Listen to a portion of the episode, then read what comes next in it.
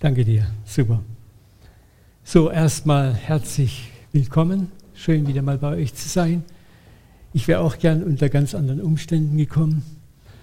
Was mich momentan so umtreibt, ist die Überlegung, es ist so einfach zu glauben, sagen, ich bin Christ, ich glaube, wenn alles um dich herum in relativer Ordnung ist und stimmig ist. Aber wenn die Welt Kopf steht um dich herum, in deiner nächsten Umgebung, wenn du scheinbar die Kontrolle verlierst, dann merkst du auch langsam, das macht auch was mit deinem Glauben. Und das ist sehr wichtig, dass wir auch erkennen, es gibt einen Glaube, der in Friedzeiten gut trägt, und dann gibt es einen Glauben, der in äußerst herausfordernden Zeichen tragen sollte. Und dann merken wir plötzlich, wir haben Glauben, Vertrauen nicht einfach so wie in einer Scheune eingelagert. Das holt man bei Bedarf raus und dann habe ich es und gut ist es. Wir müssen es jedes Mal neu erringen, erkämpfen. Und ich möchte euch in einem Mut machen. Wenn du momentan kein Glauben hast, von Angst geschüttelt bist, nicht weißt, wo oben und unten ist, wo ist Gott, dann versuch nicht verkrampft in deinen Gebeten dich vor Gott zu verstellen zu tun, als ob du Glauben hättest. Komm so wie du bist vor ihn hin. Jesus hat gesagt, wenn euer Glaube nur so groß ist wie ein Senfkorn. Senfkorn ist das kleinste aller Korn. Und mit Glauben ist Vertrauen gemeint. Das kostet so viel Kraft, sich selbst aufzuproppen und so zu tun. Jetzt muss ich aber mal glauben, jetzt muss ich Gott zeigen, was ich drauf habe. Und man schafft es kaum noch. Sondern Glaube ist dafür da, dass ich so wie ich bin, mich vor Gott hinwerfen kann und sagen kann, Herr, ich, ich es nicht, ich pack's im Moment nicht, ich verstehe dich nicht, ich begreife dich nicht, ich weiß gar nichts. Hilf mir. Ich bete jeden Tag diesen einen Psalm, wo David sagt, ich bin wie ein verlorenes und verehrtes Schaf, finde deinen Diener. Manchmal komme ich mir auch so verloren und verehrt vor. Und dann sage ich, ich darf mich so, wie ich bin, vor Gott hinwerfen. Ich möchte heute über das Wesen Gottes und Eschatologie sprechen, aber ich habe auch was mitgebracht. Das habe ich im Facebook verbreitet. Das hat sehr viel Positives ausgelöst. Ich möchte mir erlauben, das kurz praktisch weiterzugeben. Ich habe ja auch 15 Ausdrucke. Ich habe die Datei auch euch geschickt auf euer Church Tools. Da könnt ihr das runterladen. Ich bin ein Praktiker. Ich liebe es auch praktisch zu sein und aufrichtig zu sein. Und ich möchte heute Morgen ein paar Gedanken kurz vor der Predigt rausgeben. Wie kann ich meine Angst konkret im Griff kriegen? Wir haben alle Angst im Moment, die, die meisten nehme ich an. Und was kann man Sinnvolles dagegen tun? Und ich antworte hier als Christ, nicht als perfekter Christ. Mich schüttelt auch manchmal die Angst und ich bin nicht um, oben drüber, sondern Gott hat mir ein paar Dinge gezeigt, habe ich den Eindruck gehabt und die habe ich weitergegeben. Erster Punkt, die drei Punkte möchte ich euch kurz weitergeben. Ist es okay? Versuche gedanklich bewusst im Jetzt zu sein. Sei hier, sei präsent, sei im Jetzt. Jede Minute deines Lebens sei im Jetzt, im Hier. Und nicht im Morgen und nicht im Gestern. Unser Leben findet oft im Gestern statt, wo wir uns ärgern, und im Morgen, wo wir uns sorgen. Und in der Gegenwart und Präsenz sind wir oft gar nicht. Und da möchte ich euch Mut machen. Das Morgen und das Nachher kannst du durch die Sorgen, die hochkommen, nicht beeinflussen. Aber das ist, ist eine, eine, Spirale, die dich immer weiter nach unten zieht. Ja. Äh, ich denke, es ist wichtig, im Jetzt zu leben. Tu jetzt, was jetzt nötig ist zu tun. Wenn du Holz hacken musst oder Garten machen musst, mach das. Ich habe gestern ganz bewusst Gartenarbeit gemacht und habe mich auf jeden, jeden Handgriff konzentriert, habe mich gefreut, habe kleine Dinge erlebt, wo ich Gott erlebt habe. Ich war, am Freitag war ich einkaufen und da für meine Mutter. Und ich laufe die eine Straße lang, Gott sagt, geh noch eine Straße weiter und dann geht die nächste Straße rein. Und in der Zeit, wo ich gelaufen bin, habe ich mit Gott gebetet. Und ich war wütend auf ihn, ich war sauer auf ihn. Ich habe ihn gegen Schienbein gebängelt. Ich habe gesagt, wo bist du, was machst du? Und ich, ich lebe mit Gott aufrichtig, weil er kennt mein Herz sowieso dann habe ich gedacht, so jetzt muss ja ganz schön sauer auf mich sein, was ich dir jetzt mal so gesteckt habe. Und ich komme die Straße rein, wo der Laden ist, wo ich hin wollte. Und da ist ein riesen Schaufenster und mein Blick fällt voll ist ein riesen Schriftsatz drauf. Ich hab dich lieb. Und das war so, ich habe in gedacht, jetzt muss Gott sauer auf mich sein. Und dann fällt mein Blick auf das und es war so, wie wenn Gott sagt, Uwe, ich habe dich lieb. Es ist alles okay. Sei so, wie du bist. Sei aufrichtig, sei ehrlich. Und da möchte ich dir auch Mut machen. Jesus hat gesagt, sorgt euch nicht um das Morgen. Die Plagen von heute sind genug. Und das ist, wir sollen versuchen, nicht im Morgen zu leben. Es führt zu nichts. Ich will das nicht beschönigen oder niedlich reden, aber du, ich habe es selber oft so gemacht, wo ich im Morgen gelebt habe und du, du brichst zusammen unter der Last. Zweitens, denke an die guten Dinge im Leben, die du erlebt hast. Jetzt ist die Zeit, wo wir uns erinnern dürfen, wo hat Gott schon eingegriffen? Wo hat mein Glaube funktioniert? Da ist manchmal gut, wenn man ein Tagebuch führt oder ein Tagebuch schreibt. Nicht jeden Tag, aber ab und zu mal sich aufschreibt, was hat Gott in deinem Leben getan. Ich habe neulich meine alten Tagebücher geblättert und es hat mich so ermutigt zu sehen, wo Gott in schier aussichtslosen Situationen eingegriffen hat. Denk an die guten Dinge im Leben, die du erlebt hast, an die kleinen, großen Wunder, die wir so schnell vergessen. Schreib vielleicht auch auf, was du alles schon erlebt hast und lies es immer wieder mal durch. Dann danke für die guten, auch die kleinen Dinge. Danken schützt vor Wanken, gibt es ein Wort. Ne? Und äh, wenn ich dankbar bin, dann bin ich nicht negativ. Und umgib dich mit Leuten, die auch positiv sind. Such nicht die Gemeinschaft mit Leuten, die dich runterziehen mit ihren Sorgen. Und vermeid auch selber immer nur Negatives zu reden. Kolosserbrief 3,15, wir wünschen euch, dass der Friede, der von Christus kommt, in eure Herzen dringt. Denn als Glieder seines Leibes seid ihr von ihm zum Frieden berufen. Seid dankbar. Er möchte uns Frieden geben. Dann dritter Punkt. Du wirst, was du ansiehst und anhörst. Hör auf, dauernd zu googeln, zu YouTuben, Dauernachrichten anzuhören und zu lesen. Es gibt einen Satz in der Presse, Bad News are good news. Oft sind zerreißerische Schlagzeilen das, was die Leute dann, dann kaufen sie die Zeitung. Und man füllt sich manchmal mit Dreck und negativen Dingen. Schlechte Nachrichten ziehen an. Das, ich, ich sage nicht, informiere dich nicht, ja, sage ich nicht, sondern informiere dich korrekt. Seh zu, dass du eine angemessene Menge und eine angemessene Qualität an Informationen dir zuführst. Aber baller dir nicht alles rein. Guck, dass du ausgewogene News kriegst, die auch Hoffnung vermitteln. Gib dem Wort Gottes viel Raum, sagt Paulus nicht immer jetzt quadratmeterweise Bibel lesen, aber ich lese als oft nur sage, Gott zeigt mir, es gibt mir ein Trostwort. Und dann kommt ein Wort, dann kommt die Losung oder das und das tröstet mich. Dann letzter Punkt. Rede mit Gott, wie dir der Schnabel gewachsen ist. Schütte deine Ängste vor ihm aus. Was in dir gerade los ist, haus ihm vor die Füße. Sei ehrlich zu ihm. Sag ihm, wenn dein Gottvertrauen erschüttert ist, wenn du ihn nicht verstehst. Sprich mit ihm darüber. Nochmal, Jesus hat gesagt, wenn dein Glauben nur so, dein Vertrauen so groß wie ein Senfkorn, wird es Berge versetzen. Das kostet so viel Kraft, jetzt sich noch vor Gott aufzupluschen, zu tun, wie toll man wäre. Sei so, wie du bist.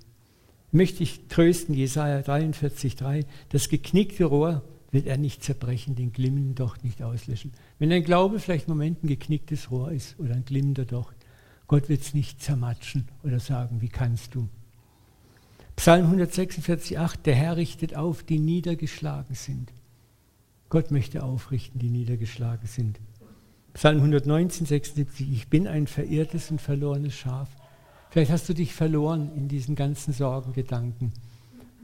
Bitte Gott, dich zu finden und an sein Herz zu führen. Und dann möchte ich dich zum Schluss noch bitten, Glaube nicht an den Zorn Gottes, glaube an die Liebe Gottes. Gott ist die Liebe.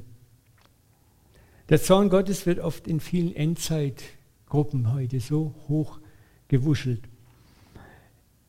Römer 11, 32 sagt es ganz deutlich. Das ist einer meiner Lieblingsverse Moment. Gott hat alle miteinander in den Unglauben verschlossen. Huhu, alle, nicht einige. Wir machen so gern einen Unterschied. Ich bin der liebe Sünder und das sind die bösen Sünder. Der Putin ist der böse Sünder und wir sind die lieben Sünder. Wir sind alle miteinander in den Unglauben eingeschlossen worden. Darüber werde ich jetzt in der Predigt auch sprechen. Warum? Damit er sich einiger, nein, aller erbarme. Jetzt kommt es aus Paulus bricht es raus. Oh, welch eine Tiefe des Reichtums, der Weisheit, der Erkenntnis Gottes. Wie unergründlich sind seine Gerichte. Wir haben so Vorstellungen von Gericht draufschlagen, reinschlagen, totschlagen. Gericht heißt eigentlich herrichten. Ein alter Reformat hat mal gesagt, Gott richtet nicht hin, er richtet her. Wie unergründlich sind seine Gerichte und unausforschlich seine Wege. Gott hat so viele andere Wege. Wir werden darüber jetzt gleich mehr hören. Jeremia 3,17, da gibt es eine ganze Latte von wunderbaren Verheißungen, die ich mich momentan an, die halte ich hoch. Zu jener Zeit wird man Jerusalem Thron des Herrn nennen. Und es werden sich alle Heiden und Nationen dorthin versammeln zum Namen des Herrn nach Jerusalem. Sie werden hinfort nie mehr dem Starrsinn ihres bösen Herzens folgen. Gott wird alles anders machen. Er wird unter großen Völkern richten, viele Nationen zurechtweisen in Fernländern. Sie werden ihre Schwerter zu Flug sparen, ihre Spieße zu Sicheln machen. Es wird kein Volk mehr das Krieg, den Krieg gegen die anderen. Das, den Krieg werden sie nicht mehr lernen. Das ist so ermutigend, das zu lesen und zu sagen, Gott hat einen viel, viel größeren Plan, als wir uns vorstellen können. Ich lege das mal, das sind so 15 dieser Zettel, 16 hin. Wer will, kann sich da was mitnehmen. Und ihr könnt es euch auch von eurem EDV-Boss geben lassen. Wir kommen in die Predigt. Gedanken zum Wesen Gottes und einer positiven Eschatologie. Gott sagt, ich mache alles, alles, alles neu. Vater, ich bete, dass du uns jetzt hilfst. Sprich du durch deinen Geist zu uns. Ich kann es nicht, Vater. Du siehst, wo unser Herz durcheinander ist, wo wir in Ängsten sind, in Sorgen sind, Vater, wo wir ja auch jetzt merken, jetzt wird unser Glaube geprüft und erprobt. Und wir wollen es vor allen Dingen nicht schämen, Vater, wir merken, unser Glaube ist nicht da, wo es sein sollte. Unser Glaube wankt und schwankt. Danke, dass du uns auch dadurch zeigst, dass wir durch deinen Glauben leben, nicht durch unseren Glauben. Dass du uns trägst, nicht wir dich. Segne uns jetzt auch in dem Wort, Vater. Gib uns Mut und Hoffnung und Zuversicht durch das Wort. Amen.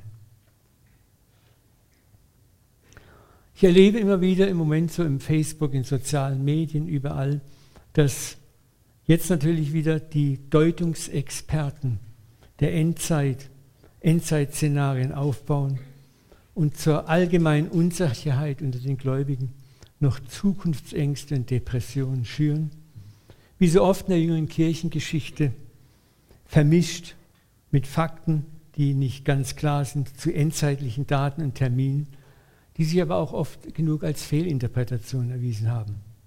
Ja, die Bibel spricht im Alten und Neuen Testament vom Kommen der Herrschaft Gottes auf diese Erde vom Kommen des Reich Gottes auf diesen Planeten. Wir beten, dein Reich komme, dein Wille geschehe, wie im Himmel, so auch auf der Erde. Das sollten wir gerade in diesen Tagen umso mehr beten.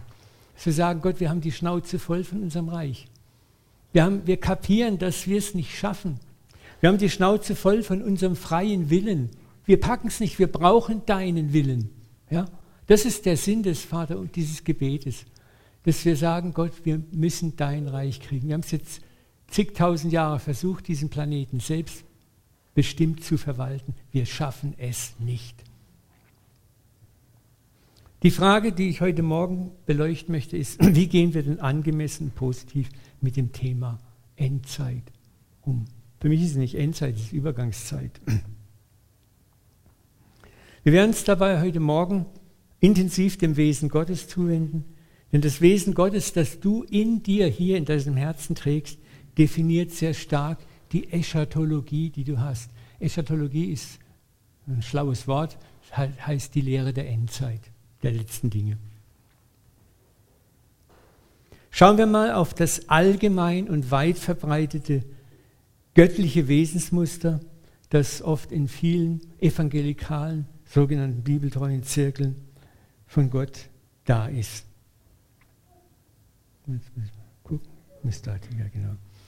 In der gängigen evangelikalen Theologie und Eschatologie besonders gibt es das Szenario eines immer mehr enttäuschten und zornigen Gottes, der immer mehr Plagen, Kriege und Nöte über die Menschheit bringt, bis zum großen Schlussknall, wo ein kleiner Rest überleben wird und ein noch kleinerer Rest in den Himmel entrückt wird. Besonders in den letzten 200 Jahren der Kirchengeschichte haben sich daraus immer wieder neue Endzeitfahrpläne, endzeitliche Gruppen entwickelt. Rechenmuster wurden erstellt, die nie eintrafen. Viele Gruppen und Sondergruppen sind dadurch entstanden. Und immer wieder wurden äußere Szenarien benutzt, um Endzeitszenarien darzustellen. Immer wurde das Bild eines immer mehr ärgerlichen und zornigen Gottes befeuert, der über diese Welt enttäuscht ist, der über Deutschland enttäuscht ist, über Amerika enttäuscht ist, über die enttäuscht ist und der jetzt heimzahlen wird. Ich habe jetzt gerade gestern hat wieder einer gesagt, ja, unsere Regierung, die, die haben, die Grünen, die, die, Scholz, die haben nicht auf die Bibel geschworen bei der Vereidigung, das wird Gott jetzt heimzahlen. Was für ein Gott ist das? Hier müssen wir uns wirklich die Frage stellen, welches Gottesbild haben wir? Frag dich mal, welches Gottesbild hast du?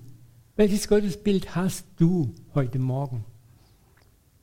Ist dein Gott tatsächlich allwissend, allgegenwärtig?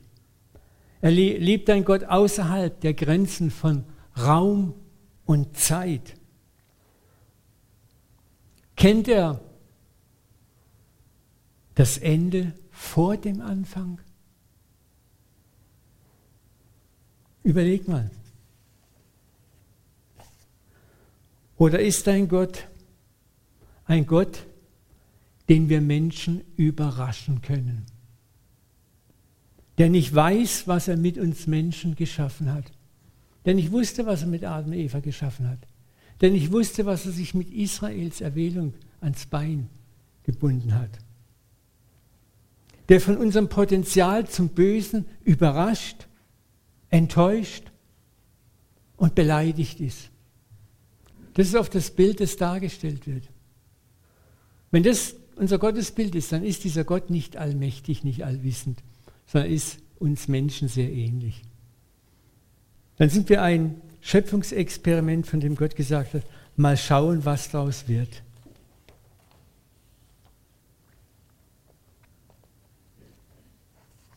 Aber ich glaube, dass Gott ganz anders ist. In 1. Petrus 1.20 heißt es, dass Jesus schon vor der Erschaffung der Welt zu diesem Opfer ausgesucht wurde und erschien ist in der letzten Zeit. Vor der Erschaffung der Welt war Jesus schon als Opferlamm auserwählt. Was heißt das? Denk mal darüber nach. Bevor Gott die Welt geschaffen hat, Adam und Eva geschaffen hat, dich geschaffen hat, mich geschaffen hat, wusste er, was wir anstellen. Ich hätte doch gleich sagen können, das brauche ich nicht. Weg damit. Nochmal Römer 11, 32, 33. Denn Gott hat alle miteinander in den Ungehorsam eingeschlossen, damit er sich aller erbarme. Wie unergründlich sind seine Gerichte und unausforschlich seine Wege. Unser himmlischer Vater, der jenseits von Raum und Zeit lebt, war zu keiner Zeit von uns überrascht, von dem, was wir Menschen anstellen. Er hat von vornherein gewusst, wen er erschafft, was er erschafft, wozu wir fähig sind. Und er hat aber auch Lösungen schon lange vorher gehabt. Er wusste, wie er das Problem Mensch lösen wird, und zwar herrlich lösen wird. Paulus sagte so treffend, man kann diese, diese Verse in Römer 11 gar nicht oft genug reflektieren lesen. Gott wusste, dass wir unseren freien Willen, den wir im Paradies bekommen hatten, falsch anwenden würden. Gott hätte ja den Baum der Erkenntnis von Gut und Böse gar nicht ins Paradies pflanzen brauchen. Wir sagen, den, das brauchen wir nicht. Ich gebe dir keine Chance, Adam, deinen freien Willen auszuprobieren. Aber so hätte der Mensch nie die Erfahrung gemacht, wie ist es denn, ohne Gott zu lieben? Schau, wenn du Kinder großziehst, dann kommt die Zeit, wo du ihnen Verantwortung gibst. Und du weißt, dass die Verantwortung auch bedeutet, dass sie mit der Verantwortung Fehler machen werden, dass die Fehler ihnen Schmerzen bereiten und auch manchmal dir Schmerzen bereiten. Aber wenn du das verhinderst, werden deine Kinder nie reif, nie mündig, nie erwachsen. Und das können wir wunderbar übertragen auf unsere Menschheitsgeschichte. Gott hat uns in eine Art kosmische Pubertät reingegeben im Paradies. Adam und Eva haben, wir wissen nicht, wie lange sie gelebt haben, in Frieden, in, in Freude. Und dann kommt dieser Moment, wo sie sich überlegen, Mensch, wäre eigentlich toll, wenn ich mein eigenes Leben leben könnte, wenn ich selbstbestimmt leben könnte, wenn ich mal selber Boss bin. Und dann beginnt es. Gott lässt es zu, er verhindert es nicht. Ihr kennt die Geschichte vom verlorenen Sohn. Das ist so eine wunderbare Geschichte. Da lebt, das heißt, die Geschichte fängt damit an, ein Mann hatte zwei Söhne. Das heißt nicht, ein Mann hatte zwei Dinger. Sie waren Söhne, sie waren Söhne von Anfang an, Kinder, Eigentum, Fleisch von seinem Fleisch. Gott hat die Menschen als sein Ebenbild geschaffen. Von Anfang an waren wir das. Das Problem war, die Söhne wussten nicht, was Sohnschaft bedeutet, wirklich bedeutet, in der Tiefe bedeutet. Sie kannten das Herz ihres Vaters noch nicht wirklich. Und so kam die Zeit, dass sie ihre eigenen Wege gehen wollten. Und es war die Zeit, durch Erfahrung zu lernen, was man im behüteten Vaterhaus nicht lernen kann. Vater, gib mir mein Geld, ich will mein eigenes Leben leben. Und der Vater hätte sagen können, das gibt es nicht, machen wir nicht. Aber der Vater gibt das Geld raus. Und er weiß ganz genau, was passieren wird. Er weiß es ganz genau. Und interessanterweise gibt es noch einen zweiten Sohn. Das ist der Sohn, der sagt, ich werde alles richtig machen, Vater. Ich lese dir jeden Wunsch von den Augen ab. Ich mache alles korrekt. Ich sage, das sind die beiden Kernverfehlungen der Menschheit. Rebellion und Religion. Was anderes gibt es nicht. Rebellion ist, ich mache meinen Weg und Religion sagt, ich mache alles richtig. Die Rebellen und die Religiösen. Und so gehen beide Söhne vom Vater weg und merken es gar nicht. Der Junge erlebt dann irgendwann draußen in seiner Welt das Scheitern. Er erlebt das Elend, als er bei den Schweinen landet. Es beginnt in ihm etwas zu dämmern. Henry Nowen hat es in seinem Buch über die verlorenen Söhne so toll beschrieben. Er kam in eine Selbstbedienungsreue. Wir tun die Geschichte immer gerne so darstellen, ah, der hat Buße getan. Hey, dem hat es gestunken, dem hat es leid getan, dem hat es nicht mehr gepasst, bei den Schweinen Schweinefutter zu essen. Und dann überlegt er, wie geht es denn den Dienern meines Vaters Haus? Und dann hat er einen eigenen Erlösungsplan. Er sagt, ich gehe zu meinem Papa und dann sage ich, hör mal, Alter, ich gebe meine Sohnschaft auf, das ist vorbei, klar, ich bezahle. Und aber lass mich ein Tagelöhner sein. Gib mir einen 450-Euro-Job und gut ist. Er wollte einen Deal mit dem Vater machen. Und das ist das, was wir oft auch gerne mit Gott machen, auch als Gläubige. Wir möchten, Gott, ich gebe dir das und du gibst mir das. Ich gebe dir das, du gibst mir das. Ich gebe dir das, du gibst mir das. So oft ist unser Glaube auch ein Deal mit Gott. Und Gott sagt, hey, es gibt kein Deal.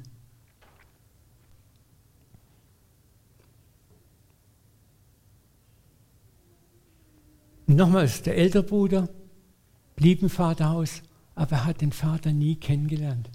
Er sah in ihm nur einen Despoten, dem man zu gehorchen hat, der wütend wird, wenn man nicht spurt, wo man alles machen muss. Aber sein Herz war nicht beim Vater. Und sein Herz war wütend auf die, die es nicht so schwer gemacht haben wie er selber. Das ist auch, wo wir Christen manchmal sind. Wir ärgern uns über die Heiden, die da draußen. Aber die da draußen sind genauso schlimm wie wir. Er hat alle eingeschlossen in Ungehorsam, damit er sich alle erbarme. Deswegen sollten wir auch, auch wenn es so absurd ist, Putin nicht nur als das personifizierte Böse sehen, sondern auch in ihm den Menschen sehen, der Erlösung braucht, der den Gott die Augen öffnen muss. Aber der Vater ist so ganz anders.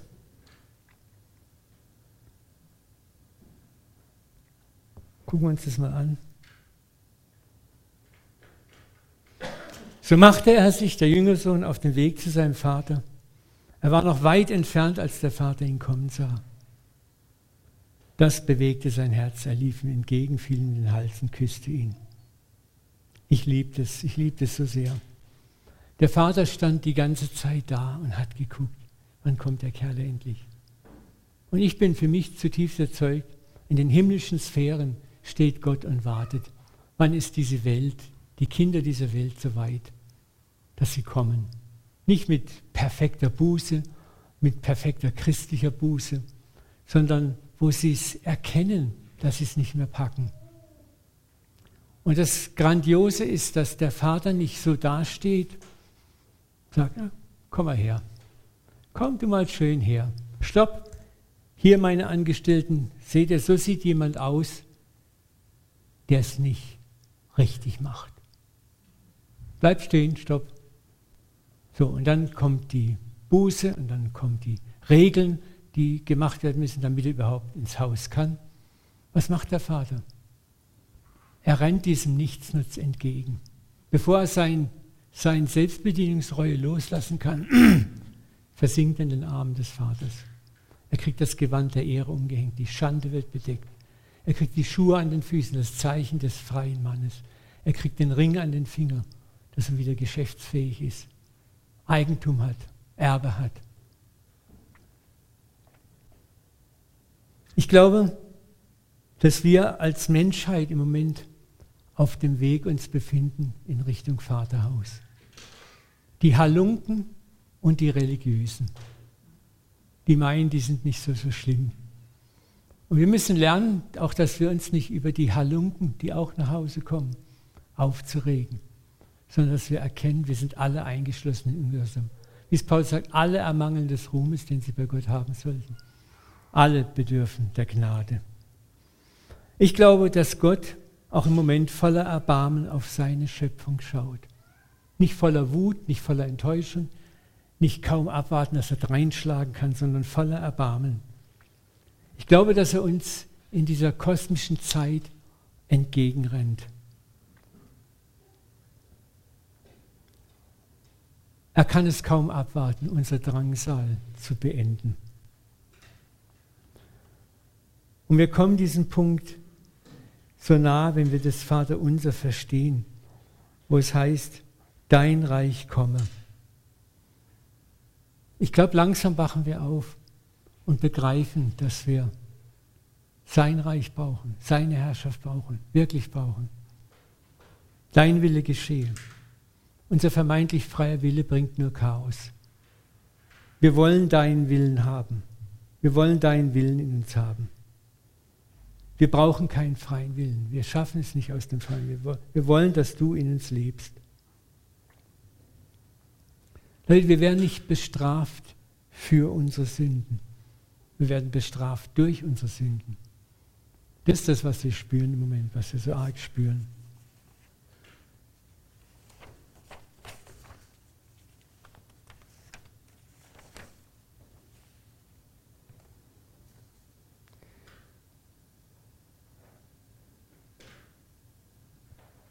Ich möchte noch diesen Vers aus Hesekiel lesen, der ist so schön. Hier sehen wir das Ziel, die Absicht, die Gott mit allen Menschen hat. Den Masterplan, den er sich von Anfang an ausgedacht hat, bevor er den Menschen schuf. Ich will euch ein neues Herz geben und einen neuen Geist in euch legen. Ich will das steinerne Herz aus eurem Fleisch wegnehmen. Er muss es machen. Wir schaffen es nicht. Du kannst dich noch so anstrengen. Das ist das Bild des Älteren der verlorenen Söhns, der versucht hat, aus eigener Kraft sich zu erlösen. Er hat es nicht geschafft. Ich werde das steinerne Herz wegnehmen. Das steinerne Herz der Rebellion, das steinerne Herz der Religion. Ich werde meinen Geist in euch geben. Wir werden vollkommen den Geist Gottes bekommen haben. Ich werde aus euch solche Leute machen, die in meinen Satzungen wandeln, meine Rechte halten, danach tun. Er wird es uns schenken, dass wir ein gesegnetes, angemessenes, gutes Leben führen. Das ist das, was er uns geben, schenken und tun möchte, was wir gar nicht außen schaffen. Und das ist der Gott, der uns alle kannte, bevor er uns geschaffen hat. Der uns mag dieses Bild, wie der so gütig auf das kleine Kind guckt. So sieht Gott uns in unserer Verworfenheit an. Der Gott, der uns alle kannte, bevor er uns geschaffen hat. Bevor wir geschaffen wurden, bevor die Welt geschaffen wurde, wusste Gott, was los ist. Der Vater kannte seine Söhne und wusste, was sie drehen. Aber er stand auch da und hat die ganze Zeit auf sie gewartet.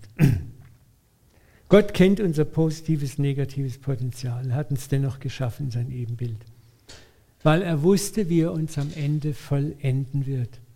Gott wusste, wie er das gute Werk, das er mit seiner Schöpfung angefangen hat, erfolgreich zu Ende bringen wird, eine Erfolgsstory machen wird, die würdig ist, frohe Botschaft genannt zu werden, die würdig ist, erlösen genannt zu werden.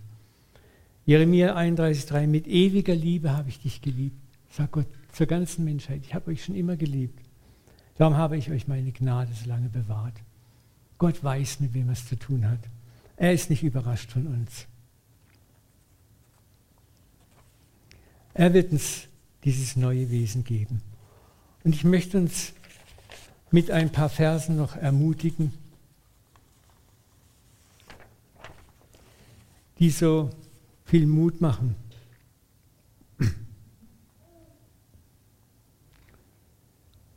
Zephaniah 3,9. Dann aber will ich den Völkern andere reine Lippen geben, dass sie alle alle den Namen des Herrn anrufen, dem einträchtig dienen. Das ist Gottes Plan. Nicht einigen, allen. Psalm 22, 27. Es werden daran gedenken und sich zum Herrn bekehren alle Enden der Erde. Und vor dir werden anbeten alle Geschlechter der Heiden. Was für eine Verheißung. Jeremia 3, 17, 19. Zu jener Zeit wird man Jerusalem Thron des Herrn nennen und es werden sich alle Heiden dorthin versammeln, zum Namen des Herrn, nach Jerusalem. Und sie werden hinfort nicht mehr dem Starrsinn ihres bösen Herzens folgen. Nicht, weil sie es machen, sondern weil Gott uns seinen Geist gibt, das steinerne Herz wegnimmt, uns aus uns Menschen macht, die in seinen Geboten rechten wandeln, halten, danach tun.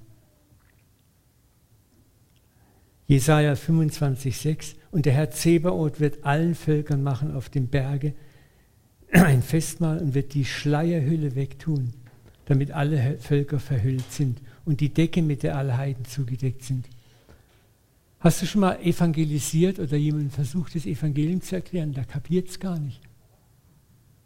Und du denkst, sag mal, das ist diese Schleierhülle, von der Gott spricht, die Decke, die auf den Menschen liegt, die du nicht wegmachen kannst, die nur er wegmachen kann. Wo Jesus sagt, es kann niemand zu mir kommen, es sei denn ihn ziehen. Das Wort ist zerren, der Vater. Hilkeo. An jedem Tag wird Gott die Schleierhülle abtun von allen, allen, allen, allen Menschen. Er wird sich offenbaren, jeder wird ihn erkennen. Jesaja 57, 16. Denn ich hadere nicht ewig und zürne nicht ohne Ende. Ihr Geist würde vor mir verschmachten, die Seelen, die ich gemacht habe. Und im Moment spüren wir so ein bisschen das Verschmachten, wo jeder Tag wie eine Last ist, wo wir hoffen, dass endlich Entspannung kommt. Aber es ist, ist eine Scheißzeit, aber es ist auch irgendwo eine gute Zeit, wo wir neu lernen, auf das Wesentliche des Glaubens sich zu fokussieren, unsere eigene Schwachheit vor ihm hinlegen können und erkennen können, wie erlösungsbedürftig wir alle sind und dass er kommen muss. Nochmal den Schlussvers. Denn Gott hat alle miteinander in den Unglauben verschlossen. Die ganze Welt. Mit dem Ziel, sich über alle zu erbarmen. Und der Unglaube, das verschlossene Unglauben ist diese kosmische Pubertät, die wir alle, alle miteinander durchlebt haben und durchleben. Die uns beibringen wird, dass wir es ohne Gott nicht können. Wisst ihr, ich denke sehr oft gerne nach, was werden wir denn in der Ewigkeit machen? Wir sitzen nicht auf einem Thron mit einem eingelaufenen Nachthemd und singen frohlocken, sondern wir werden mit ihm regieren. Das ist auch ein so schwaches Wort. Wir werden mit ihm kreativ tätig sein. Wir werden seine Kinder sein. Wir werden selber schöpfen. Vielleicht werden wir mal was schöpfen und werden anderen Geschöpfen erzählen können, wie, wie dumm es ist, den eigenen Willen zu gehen. Wir werden aus einer Erfahrung reden können. Es ist nicht vergeblich, was wir erleben. Ich möchte gern mit uns beten. Ist das okay? Vater, ich habe jetzt so aus meinem Herzen einfach auch wild rausgesprochen, aber ich bete, dass du die Worte sortierst. Vater, dass du sie zu unseren Herzen heimbringst. Wir sind in Angst, Vater, und du kannst diese Angst verstehen. Wir sind in Furcht, Vater. Und wir erleben jetzt auch ein Stück weit das, was andere Völker schon lange und oft erlebt haben, wo der Krieg immer Tausende, Zehntausende Kilometer weit weg von uns war. Vater, wo wir was spüren, wir sind irgendwie mit betroffen. Wir bitten dich, Vater, dass du uns hilfst, mit unserer Angst zu dir zu kommen, dass wir uns nicht verstellen vor dir, dass wir auch erkennen, du bist trotz all dem Chaos in Kontrolle. Du hast einen vollkommenen Plan für diese ganze Erde. Vater, lass uns frei werden von diesem Denken. Wir sind ja die Christen, die Guten, die anderen sind die Bösen. Oder die böse Welt und die kleine liebe Gemeinde. Vater, du hast alle in den Unglauben eingeschlossen, auch uns, damit du dich über alle erbarmst. Du liebst die ganze Schöpfung. Und du hast einen Plan für diese ganze Welt, diese ganze Erde. Vater, ich möchte in diesem Moment auch für Putin beten, dass du die Schleierhülle von seinem Herzen wegtust. Nur du kannst ihn erreichen. Du kannst ihm sich selbst sehen lassen, durch deine Augen sehen lassen. Vater, ich bete dafür, dass du auch ihn erreichst, dass er sich erkennen kann in deinem Licht. Wir beten es auch für alle anderen Menschen, Vater. Menschen, die wir nicht leiden können, Menschen, denen wir sonst was auf die Hacke wünschen. Vater, wir beten, dass wir alle des Ruhmes ermangeln, den wir bei dir haben sollten. Wir brauchen alle deine Gnade, alle miteinander. Es gibt nicht die Guten und die weniger Guten, die Schlechten, die weniger Schlechten. Wir haben alle versagt. Jesus hat gesagt, wenn man das Gut eines anderen begehrt, hat man gestohlen. Wenn man einen anderen beschimpft, hat man gemordet. Wenn man eine andere Frau sieht und begehrt sie, hat man schon die Ehe gebrochen. Und die Jünger haben entsetzt gefragt, wer kann dann selig werden? Und du sagst, was bei den Menschen unmöglich ist, ist möglich bei Gott. Du zeigst uns, Vater, dass wir alle mannigfältig fehlen und versagen dass wir alle deine Gnade brauchen. Und ich danke dir, dass alles möglich ist bei dir. Dass du einen vollkommenen Plan für unser aller Wiederherstellung, Erlösung geschaffen hast. Wir beten, Vater, dass du kommst in diese Welt. Wir beten zusammen.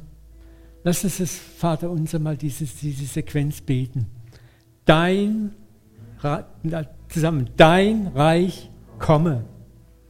Dein Wille geschehe, wie im Himmel, so auch auf der Erde. Nochmal, dein Reich komme, dein Wille geschehe, wie im Himmel, so auch auf der Erde. Vater, und das bitten wir aus ganzem Herzen. Lass dein Reich kommen jetzt in dieser Zeit. Reiß den Himmel auf, Vater. Lass den Himmel, die Sphäre des Himmels auf diese Welt kommen. Verschling diese Welt mit dem Himmel. Lass dein Reich kommen. Dein Willen geschehen. Vater, wir schaffen es nicht. Wir packen es nicht. Wir können es noch so anstrengen. Du kannst uns noch tausend Jahre leben lassen auf dieser Welt, Vater. Wir werden es nicht packen. Darum bitten wir auch, darum hat, glauben wir, dass Jesus uns gelehrt hat, betet darum. Beten heißt bitten, tu es, Vater. Lass dein Reich kommen, beten wir jetzt.